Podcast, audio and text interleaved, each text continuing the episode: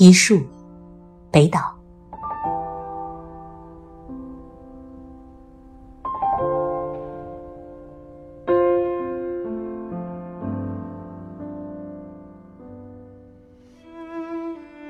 在我和世界之间，你是海湾，是帆，是缆绳忠实的两端；你是喷泉，是风，是童年。清脆的呼喊，在我和世界之间，你是画框，是窗口，是开满野花的田园。你是呼吸，是床头，是陪伴星星的夜晚。在我和世界之间，你是日历，是罗盘，是暗中滑行的光线。你是履历，是书签。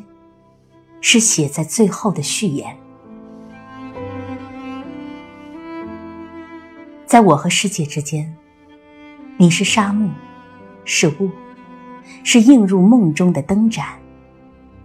你是口笛，是无言之歌，是石雕低垂的眼帘。在我和世界之间，你是鸿沟，是池沼。是正在下陷的深渊。你是栅栏，是墙垣，是盾牌上永久的图案。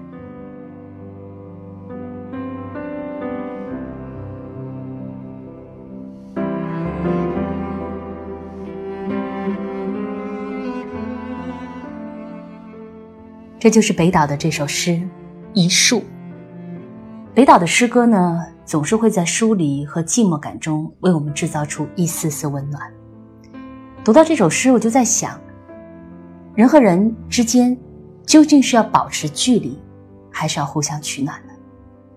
而在一群人当中，如果显得格格不入，你是要拉近距离，还是保持自己呢？其实，人这一生就是对新环境的不断适应，群居动物的天性。就在我们的基因深处，我们无法舍弃人际关系，也无法离开情感的纽带，孤独一生的活着。当你进入一个新的环境，要面临新的人际关系，却不是每每都尽如人意，三观的差异，更甚于你们之间物质和身份的差距。任何感情的基础都是交流，圈子不同而强行进入的后果，想来。